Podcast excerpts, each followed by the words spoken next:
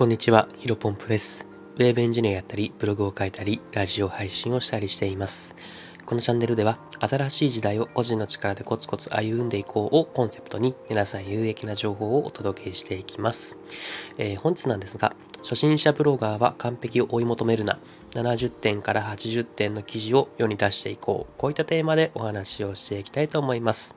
えー、本日の内容はですね、まあ、タイトルにある通りなんですけども、まあ、ブログを書いてる人向けの、えー、話ではありますが、まあ、ビジネス全体的に、まあ、仕事を通じてですね、す、えー、べ、ての仕事に通じて言えることかなというふうに思いますので、まあ、ブログをね、書いてない人もですね、ぜひ最後まで聞いていただけると嬉しいです。では早速本題に入っていきたいと思います。まあ、本日のタイトルですね、えー、初心者ブロガーは完璧を追い求めるのは70点から80点の記事を世に出していこうという、まあ、この意味についてですね、まず先にお話ししていきたいと思います。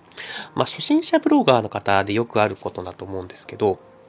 じゃあよし、ブログ書こうと。で、ブログを書くじゃないですか。で、ブログを書いた後に、まあ、読み返すと。で、読み返した後に、えー、気になる箇所を修正と。で、まあ、これはまあ、よくある流れというか、あの、僕ももちろんやりますし、えっ、ー、と、まず、えっ、ー、と、読んで、えー、ちょっと細かいところを直すと。で、で、多分最初だと、あの、かなり修正する箇所がたくさんあると思うんですね。で、まあ、ここのちょっと変だな、あ、ここも変だなと。あ、ここもちょっともうこういう言い回しがいいかなというふうに直していくと、多分一部修正すると最初の初心者ブロガーの方っていうのは全体のバランスも崩れていくと思うんですね。で全体のバランスが崩れると、ああ、ちょっとじゃあ全体的におかしいから、もう一回全体の流れ修正しないといけないなと。で全体の流れ修正するじゃないですか。で、まあ、そうするとまた、あの、細かい部分っていうのが気になってきて、一部修正して、まあ、そうするとまた全体の記事の構成が崩れると まこの無限ループに陥りがちだと思うんですね。で、まあ一向に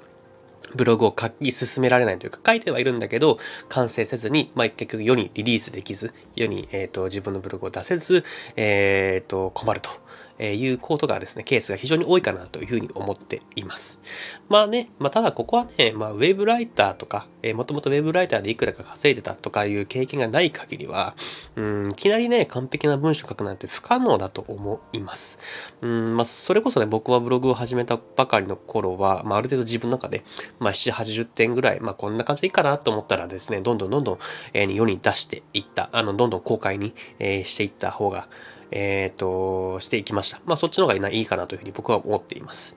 で、ブログ初心者の中で大切なのは、うんと質よりも量かというふうに個人的には思っています。まあ、何度もね、トライエラーした方が、えっ、ー、と、成長が早いかなというふうに感じておりまして、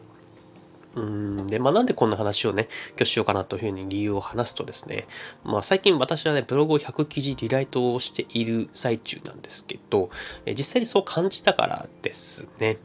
で、どういうことかというと、あの、もう過去のね、自分の文章が全然ダメだったんですよね。あの、意味不明な文章も何個かあったし、自分で書いてた文章を自分で見て、これ何どういうことっていうふうに思うことが何回もあったんですね。でしかも、なんだろうその時はもちろん全力で書いていて、あの、7、80点、むしろ自分の中で100点満点に近いようなものを出してはいたんですけど、今読み返すと、今読み返すとっていうのは、ブログを書き始めてからどれぐらいか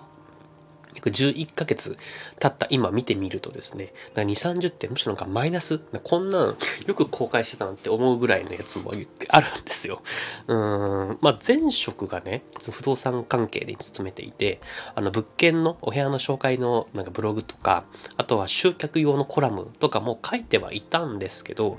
えー、書いていたので、あの、なんつうんですかね、文章を書く上では、ど素人ってわけではなかったというふうに自負していたんですけど、まあ、それでもね、全然ね、あの、ダメダメというか赤ちゃんレベルだったんですよね。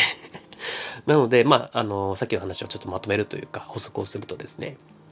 まあ、どうせね、その当時100点と思って書いたとしても、1年後の自分が多分見たら全然ダメダメ。えっ、と、多分今現時点で100点の記事を追記すぎて、だその一一記事なんか1、2週間かかってるぐらいだったら、まあ、70点から80点の記事を3日に1回とか、まあ1、2週間で3から5記事書いた方が全然成長が早いかなというふうに思っています。で、まあ、ブログのいいところって、あの、後からいくらでもリライト書き直せるんですよね。えっ、ー、と、まあ、例えば YouTube とかだと、動画とかだと、えっ、ー、と、もうそれ消すしかないじゃないですか。もしダメだなと思っても。ただここはね、ブログは、あの、そこをリライトすれば、とても、あの、いくらでも再生できるので、まあ、決してね、過去の頑張りが無駄にならずですね、自分の資産として積み上がっていくっていうのがいいとこかなというふうに思っています。うーん、やっぱここはね、あのーよくある勘違いだと思うんですけど、ぜひぜひね、70点か80点のものをどんどん書いていってほしいなというふうに思っています。で、まあね、今の時点でも僕なりにいい感じにリライトしているわけなんですけども、多分これもね、おそらく1年後の僕が見たら、なんだこの文章って思うはずなんですよね。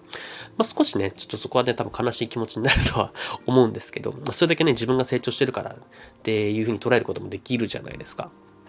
うん、だからもうね、あの、どんどんどんどん、あの、質より量を意識した方がいいんじゃないかなというふうに思っています。で、ここまでね、ブログを例にしてお話をしていきましたけども、まあ、最初の話に戻りますが、えっと、これってまあビジネスとか、どんな仕事でも共通して当てはまることなんじゃないかなというふうに思っていて、まあ、例えば、まあ、飲食店を経営していて、新メニューを開発するとするじゃないですか。で、100年満点のものを、ただ自分で作って、えっ、と、試行錯誤して1年かけて作るより、まあ、例えば普通の一般にお客さんで出さないから、例えば常連さんに、えっ、と、ちょっと作ってみたんで食べてみて、ってって食べてもらって、で、そこからフィードバックをしてもらった方が、多分120点のものを、半年とかでできると思うんですよね。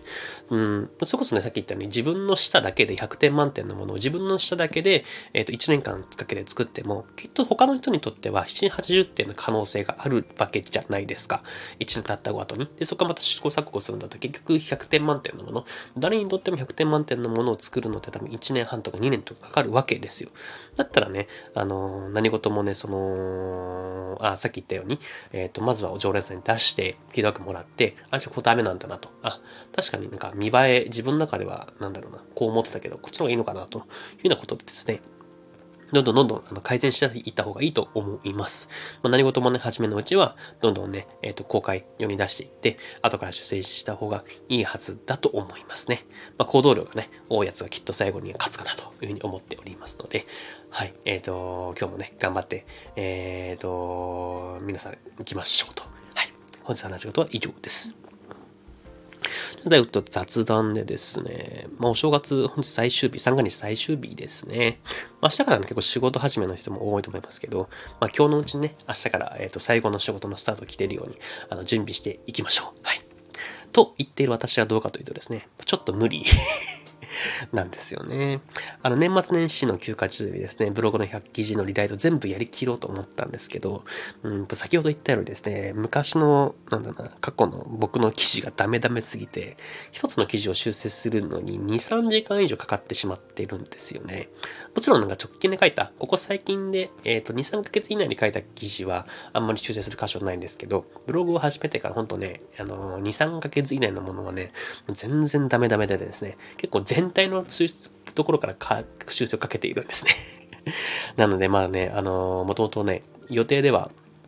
今日残りだった10記事とか予定だったんですけど、まだ25記事残っています。あの4分の1まで残っていますので、まあこれはね、多分今日中にやるのは全部無理だと思いますので、まあ1月中にね、完了できるように頑張っていきたいなというふうには思っております。はい。ではですね、本日も新しい時代をコツコツと歩んでいきましょう。お疲れ様です。